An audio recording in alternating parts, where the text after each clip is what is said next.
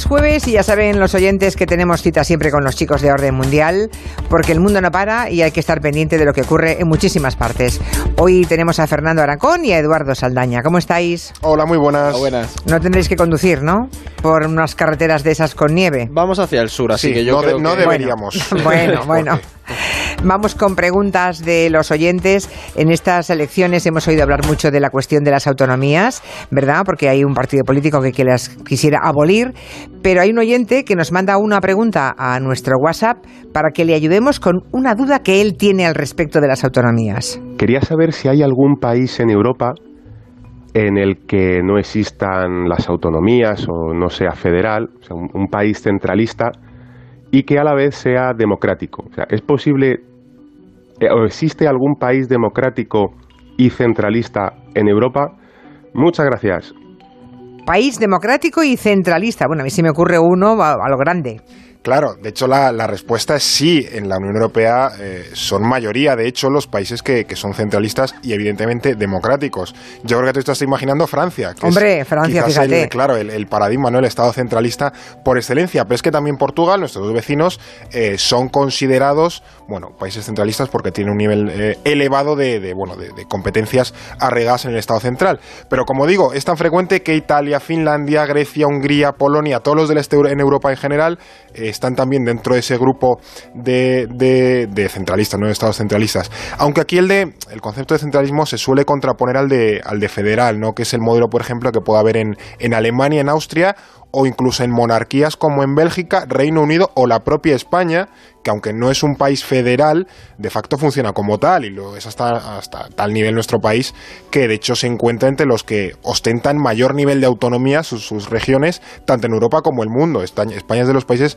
más descentralizados del, del mundo. Bien es cierto que aquí hay que matizar un poco eh, que hasta los países más centralistas tienen un mínimo nivel de autonomía, sobre todo si son grandes territorialmente, porque el, el centralismo no es solo una elección de, política, por así decirlo, de, competencias, sino que es que es más práctico en la política, en la, de- la democrática y en la de los estados de bienestar que imperen en Europa, eh, se presupone que un gobierno busca ser más eficiente y al final la descentralización es mucho más fácil, más rápida y más barata. Si tú llevas, por así decirlo, a quien toma la decisión o quien tiene que dar un problema o una solución a un problema político mucho más cerca geográficamente de donde está el problema, claro. ¿no? El tema es que no se, que no haya duplicidades, ¿verdad? Efectivamente. Ese es el o qué competencias o qué servicios tú quieres delegar, pero en general la descentralización siempre es positiva porque es que es más eficiente política y económicamente hablando. Más preguntas. Venga, el gobierno de Etiopía está construyendo una presa en el río Nilo que está generando muchísimas peleas en toda esa zona, en, toda esa región. Y hay un oyente, José Luis Gui- Guillo, que en Twitter nos eh, os escribe y pide que le contéis qué ocurre entre Etiopía y Egipto por la construcción de esa presa. Pues no es moco de pavo lo que está pasando al otro lado del Mediterráneo. Hace ya unos ocho años, en 2011, se anunció este proyecto. ¿Qué pasa? Que entonces no tuvo casi repercusión porque toda la región estaba sumida en esas revueltas árabes, pero conforme se ha ido acercando el final de la construcción de la presa en Etiopía, Egipto se ha empezado a preocupar un poco más. ¿Qué ocurre? La presa del Renacimiento, que es como se llama, se enmarca dentro de una estrategia de desarrollo económico de Etiopía. Y si el país tiene, quiere convertirse en un león africano, tiene que competir al más alto nivel. Y eso pasa por desarrollar su sector energético. ¿Y qué mejor recurso para obtener esa energía que el poder de las aguas del Nilo? De hecho, la planta eh, hidroeléctrica será la más grande de África y la séptima del mundo. Pero ¿qué ocurre? Que bueno, el Nilo es un río que literalmente alimenta a otros dos países en su camino, como son Egipto o Sudán. Los dos han mostrado su temor y preocupación por este megaproyecto. Pero bueno, en una África que evoluciona tan rápido no es simplemente el plano económico, sino que, que, que Etiopía controle el caudal del Nilo es peligroso a futuro porque puede dar pie a conflictos. De hecho, Claro. si los oyentes pueden ver un mapa de la densidad de población de, de Egipto, está toda, toda, toda concentrada en el Nilo. Entonces tú imagínate que de repente Etiopía tuviera un conflicto con Egipto y decide cortar el caudal. O sea, puede- Bueno, claro. a, nivel, a nivel geopolítico y estratégico es una amenaza. Por eso están dialogando para ver si Claro. llega a algún tipo de consenso para el control. El agua, el agua, el agua. Y las guerras del agua que Sí. algún día verá este planeta, ¿verdad? Y no demasiado lejos, De por hecho, cierto. Egipto lo ha dicho, ¿eh? Sí, Dice, sí. Si algún día entráramos en conflicto, va a estar Sí. motivado por el agua. Por el agua, la guerra del agua. Más cosas. Ya hemos dicho alguna vez, eh, aquí lo han dicho Fernando, Eduardo, que el fútbol tiene mucho de política. Esta semana, desde luego, se anuncia eh, mucho de eso porque las tres próximas ediciones de la Supercopa de España se van a hacer en Arabia Saudí. Y en relación a esto, un oyente nos envía esta pregunta. Leí el otro día que las próximas ediciones de la Supercopa de Fútbol de España se van a jugar en Arabia Saudí y me preguntaba si hay algunos intereses en esto, ya sea por parte de Arabia Saudí o de España. Algunos intereses.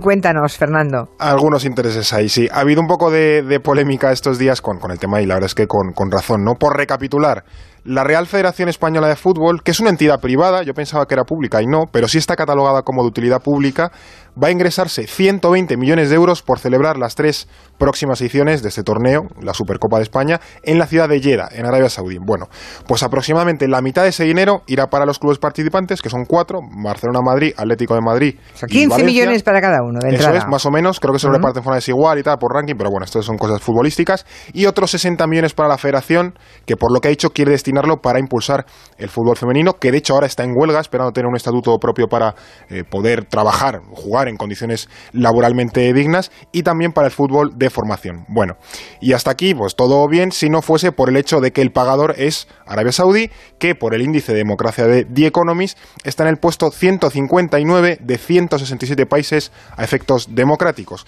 Es decir, que aquí estamos alquilando nuestro torneo a básicamente la octava peor dictadura del planeta en Arabia Saudí, claro, por hacer un breve recordatorio, las mujeres son propiedad de sus maridos, padres, hermanos, ser homosexual se paga con la pena de muerte, se castiga con la pena de muerte. De hecho, se supone que mediante lapidación, pero a muchos eh, los decapitan. Y si eres un periodista o activista incómodo para la monarquía, pues ya sabemos qué pasa con el reciente ejemplo de Yamal Khashoggi y cómo se las gastan. pueden ahogar y cortar a trozos. Efectivamente. ¿Y qué intereses hay? La pregunta aquí de fondo. Pues por, por parte de la federación, obtener ingresos, básicamente, porque este torneo se va a celebrar justo después de Reyes y había muchas presiones por parte de los clubes para no irse muy lejos, tipo Estados Unidos o Japón, que también estaban un poco en el radar y que los jugadores puedan pasar en, en, Navidad con sus familias, bueno, esas fechas, ¿no? Eh, y así que los únicos ejemplos cercanos geográficamente hablando eran sitios como Arabia Saudí o Qatar, que son dos sitios pues con poco nivel de democracia. ¿Y qué gana, gana Arabia Saudí con esto? Pues blanquearse, básicamente. De hecho, ya se va a celebrar la Supercopa de Italia en Riyadh antes de Navidad, si no me equivoco, y de hecho en estos países se está volviendo bastante habitual que, bueno, en general estados con bastante dinero alquilen, por así decirlo, la celebración de determinados torneos para darse a conocer al mundo y proyectar una imagen pues un poquito más amigable, porque lo cierto es que de puertas para adentro no, no la tienen para nada. En fin, que, oye, te dan 60 millones y qué más dan los derechos humanos. Y todo tiene un precio, ¿no? Y los principios, ¿qué cosas son los principios? Vamos a ver, si todo se compra y se vende, ¿verdad? Perdonen ustedes el cinismo, pero es que esto no, es exclusivo del fútbol, ni muchísimo menos, pero lo estamos viendo tan a menudo esto, ¿verdad? Sí, de hecho, luego el problema es, que, el rey, está en Cuba. Sí. sí, sí, exacto. Bueno, hace, hace unas semanas hablábamos de que América Latina está viviendo una época de, de revueltas, de cambios profundos. Bolivia lleva semanas eh, sumida en muchísimas protestas y revueltas después de las elecciones que hicieron el día 20 de octubre. Eh, sin embargo, esta semana pues ha llegado el punto de inflexión, el momento más grave, que es cuando eh, Evo Morales se ha visto obligado a renunciar a la presidencia y se ha exiliado en México seguramente para evitar un baño de sangre si él se quedaba, ¿no? Le ofreció asilo México y él se fue. El caso es que hay una senadora llamada Janine Áñez, que supongo que bueno, que yo por lo que he leído ni siquiera los propios bolivianos la conocían demasiado, que anunció así, vamos a escucharla, que la presidencia del gobierno acababa de cambiar después de 14 años. Como presidenta de la Cámara de Senadores, asumo de inmediato la presidencia del Estado prevista en el orden constitucional y me comprometo a asumir todas las medidas necesarias para pacificar el país.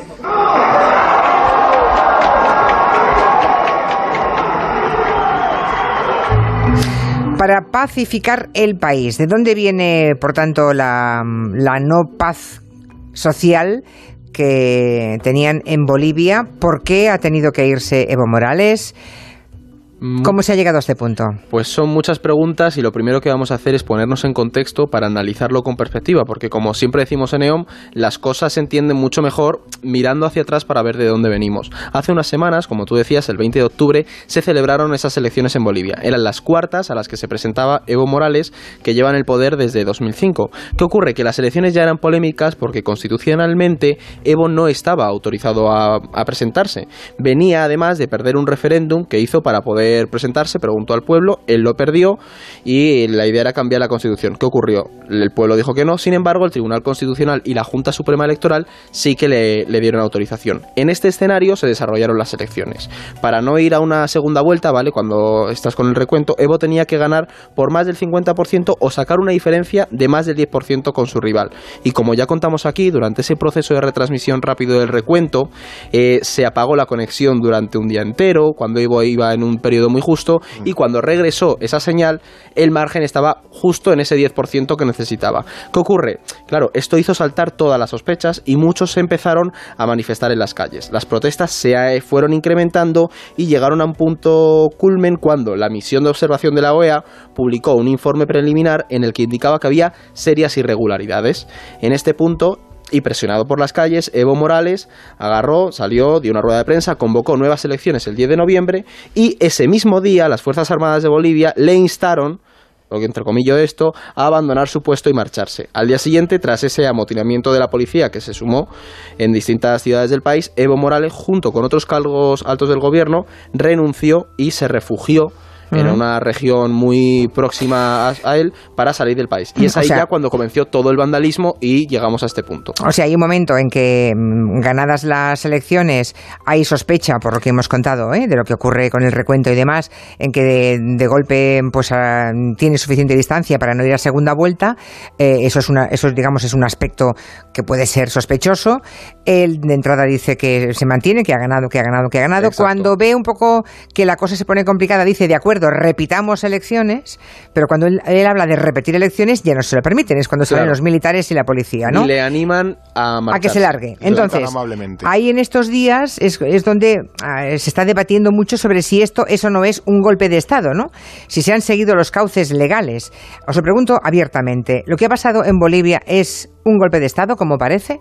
Bueno, antes de responder, sí me daría me gustaría dar una definición de lo que podemos entender como golpe de Estado, porque si no luego pasa lo típico de cada uno entiende lo que normalmente le apetece entender y lo adapta la, bueno, la terminología a lo que, bueno, a, la justificación que quiere dar. Como definición de bolsillo, podemos entender un golpe de Estado básicamente como una disrupción brusca y repentina del orden establecido o del orden gubernamental por métodos coercitivos o violentos. Bien, ¿esto ocurrido en Bolivia? Sí. Por tanto, a Evo Morales le han dado un golpe de Estado. Lo que pasa es que aquí no ha sido como a menudo nos, imaginamos un golpe, que es lo típico, con los militares en la calle, una junta militar tomando el poder. No es el, no es el clásico ejemplo de golpe de Estado, ¿no? Porque además esto al final no es una categorización moral, es, un hecho objetivo. Ha habido golpes de Estado dentro de dictaduras que han llevado a una democracia, véase 25 de abril con, con la revolución de los claves en Portugal, o golpes de Estado en una democracia que han llevado a una dictadura, como tenemos aquí el caso de España, ¿no? Porque Hay más ejemplos como los de España que como los de Portugal, ¿eh? En el mundo. Claro, efectivamente. Cuando hablamos de golpes de Estado maravillosos, a mí solamente me sale Portugal. Hay, ¿eh? muy poquitos, efectivamente. Suelen ser, van normalmente a peor, efectivamente. Hmm. Porque en el momento en el que Evo Morales acepta repetir las elecciones, es decir, todavía existía un mecanismo para reconducir la situación por cauces democráticos, los militares y la policía, como ha dicho Eduardo, le invitan amablemente a salir del poder. Ahí existe una coerción y una amenaza del uso de la violencia para sacar a Evo Morales del poder, que efectivamente estaba intentando perpetuarse en el poder de forma fraudulenta. Es decir, una cosa no quita la otra. Efectivamente, uno puede no defender los métodos de Evo Morales, pero otra cosa es negar lo evidente, ¿no? Eh, después de la renuncia, bueno, después de, de la huida, digamos, o que se Em, se exilia Evo Morales, se proclama Janine Áñez como presidente, como presidenta, y, este hombre, Evo Morales, el presidente durante 14 años, se va a México.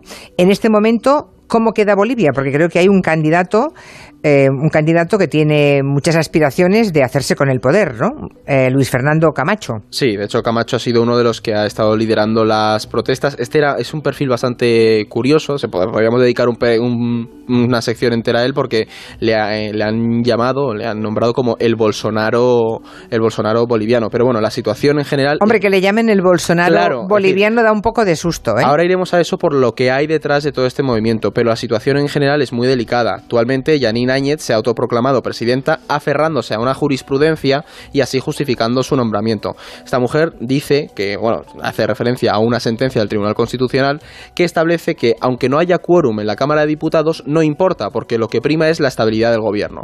¿Qué pasa? Que esto choca con el argumento que se ofrece desde el oficialismo, los seguidores de Evo, que dicen que al ser un golpe, nada justifica la llegada al poder porque se ha hecho fuera de los marcos democráticos. Evo Morales lo tiene claro. A su llegada a México hablaba ante los periodistas y decía que se había ido a por él por unas razones muy claras. Si algo de delito tengo, que es indígena Evo. Si algo de pecado tenemos con el vicepresidente, que hemos implementado programas sociales para los más humildes, buscando la igualdad, la justicia. Yo estoy convencido, solo haber paz cuando, cuando se, va a garantizar la justicia social. Bueno, o sea que le han echado por indígena, dice Evo Morales. Y esto, esto que dice Evo no es incorrecto, Julia, porque el golpe contra él está muy influido por esas herencias de sus políticas y cómo las ha tomado la, la élite tradicional. En 2009, Bolivia cambió radicalmente a ser un Estado plurinacional de una comunidad tradicionalmente que marginaba a los indígenas. Esto no quiere decir, a ver, que, Evo no haya cometido errores que hayan llevado a esta situación, que una cosa no quita la otra, ¿no? De hecho, uno de ellos, de, de, lo que ha intentado Evo, es perpetuarse en el poder. Básicamente, este movimiento de perpetuarse, intentar estar aquí hasta el fin de los tiempos, no ha gustado a las élites tradicionales que tenían cierta tolerancia a Evo Morales mientras no les quitara de su zona de confort. Pero en el momento en el que intenta ya quedarse, dicen, uy, a ver, que a ti te dejamos estar aquí de alquiler, pero no te vamos a dejar estar aquí para siempre. Y luego, por otro lado, después de 14 años, lo que empezó como un movimiento revolucionario ha pasado a ser algo más institucionalizado. Es decir, Evo y parte de su élite se han convertido en un nuevo establishment. Han surgido descontentos y, por ejemplo, pensemos en que hay generaciones que no han conocido otro tipo de gobierno en, eh, cuando han ido a votar. O se han, y se han ido acumulando una serie de factores que al final la oposición ha sabido articular para, para tumbar a Evo Morales.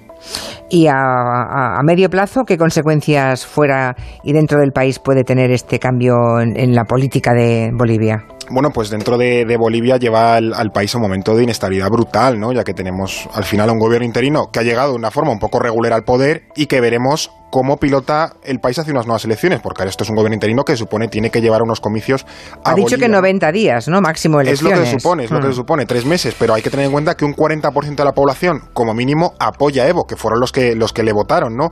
Porque más en Bolivia se ha evidenciado una de las brechas clásicas en América Latina, que es el de la élite blanca o criolla frente a las clases populares o indígenas, y tiene ahí muchos, muchos roces, ¿no? Y es que en general la derecha latinoamericana eh, tiene una concepción patrimonializadora del Estado bastante bestia. Es decir, ellos conciben que como durante siglos el Estado ha sido suyo y lo han gobernado sin el, acuerdo de la mayor parte de la población, esto pueden seguir haciéndolo, ¿no? Y de hecho, casos como el de Luis Fernando Camacho, eh, el que ha liderado las protestas contra Morales, ha hecho unas cosas, bueno, que yo creo que casi lo podemos escuchar. En esta hora y por el toque del sofá establecemos un nuevo tiempo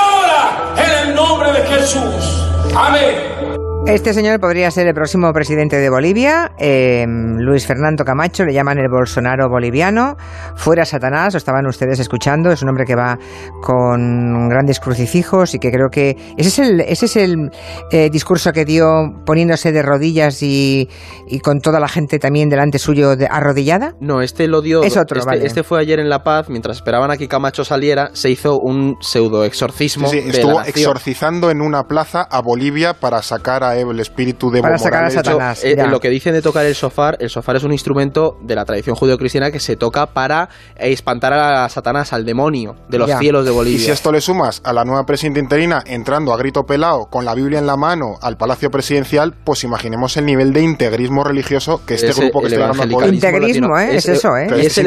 Esto es casi, una te- es casi la amenaza de una teocracia. Sí, ¿no? de hecho, el movimiento evangélico ha tomado muchísima fuerza en América Latina, impulsó a Bolsonaro, está detrás de influyendo en los gobiernos de Duque. Es muy es peligroso. Se ¿sabes? parece a estos mensajes de telepredicadores de la tele que van. Es, es este, es esta forma de, de actuación. Esta gente está volviendo al poder, ¿no?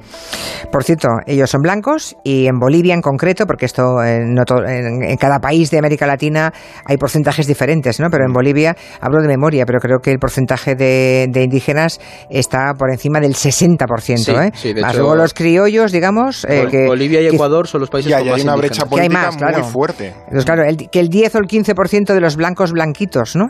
Con apellidos europeos gobiernen sobre Claro. el 70-80% de la población indígena o criolla, Claro. pues claro. En Y fin, El problema de Bolivia ahí nos hemos encontrado con que esa oposición ha sabido articular un discurso para convencer a parte de la población indígena. O sea, y también los errores de Evo han ido acumulando ese Claro. descontento.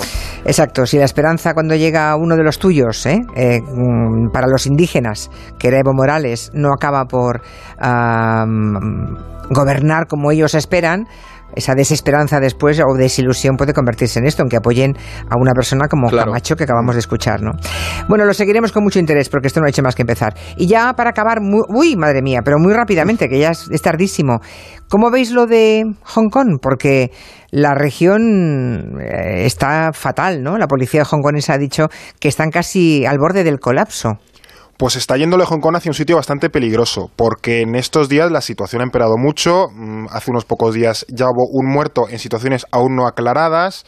Eh, creo que fue ayer un estudiante se llevó un tiro a quemarropa. La- los, algunos grupos violentos de manifestantes quemaron a una persona. Es decir, se está yendo hacia una situación que hace unos meses, cuando empezaron las protestas, no pasaba porque eran eh, manifestaciones sobre todo pacíficas, siguen siéndolo, pero ya hay algunos grupos que se están desgajando por la violencia. Entonces veremos cómo evoluciona la situación porque cada vez se hace más probable que a lo mejor a China, a Pekín, se le hinchen las narices y digan, pues hasta aquí hemos llegado, ¿no? Eh, ¿Podría ocurrir esto? Bueno, Claro, es- yo creo que todavía no, todavía no, no estamos Ya, ya. en la situación, pero sí es cierto que si la deriva sigue yendo por ese camino, a lo mejor sí que empezamos a oír amenazas Y más. depende de qué diga Trump. Yo creo que Trump va a jugar un papel importante en eso. Claro, también está intentando firmar la paz comercial China y Estados Unidos, que parece que es inminente, a lo mejor para diciembre. Entonces eso creo que va a influir también. La semana que viene a ver si hablamos de Chile, ¿eh? porque am, estamos ya hablamos la semana pasada algo de algo de Chile. Esta semana parece que el gobierno de Sebastián Piñera, que ya digamos se cargó a todo su gobierno, pero él seguía y parece que Piñera ha anunciado algo histórico y es que sí, que va a reformar la Constitución. Y dirán ustedes, ¿qué pasaba? Pues que era la misma Constitución de la época de Pinochet, ¿no? Exacto. Era exactamente la misma Constitución. Así que ha hecho falta ah, que pasaran 30 años, 25 muertos y miles de heridos para que Piñera anuncie ese cambio de la Constitución. Veremos en qué sentido. Lo dejamos para la semana que viene porque esta ya el tiempo nos ha barrido. Hasta el jueves. Adiós. Adiós. Cualquier pregunta que quieren plantearles a Orden Mundial, recuerden, el contacto puede ser vía contacto ordenmundial.com a través de redes sociales de este programa o las de Orden Mundial directamente.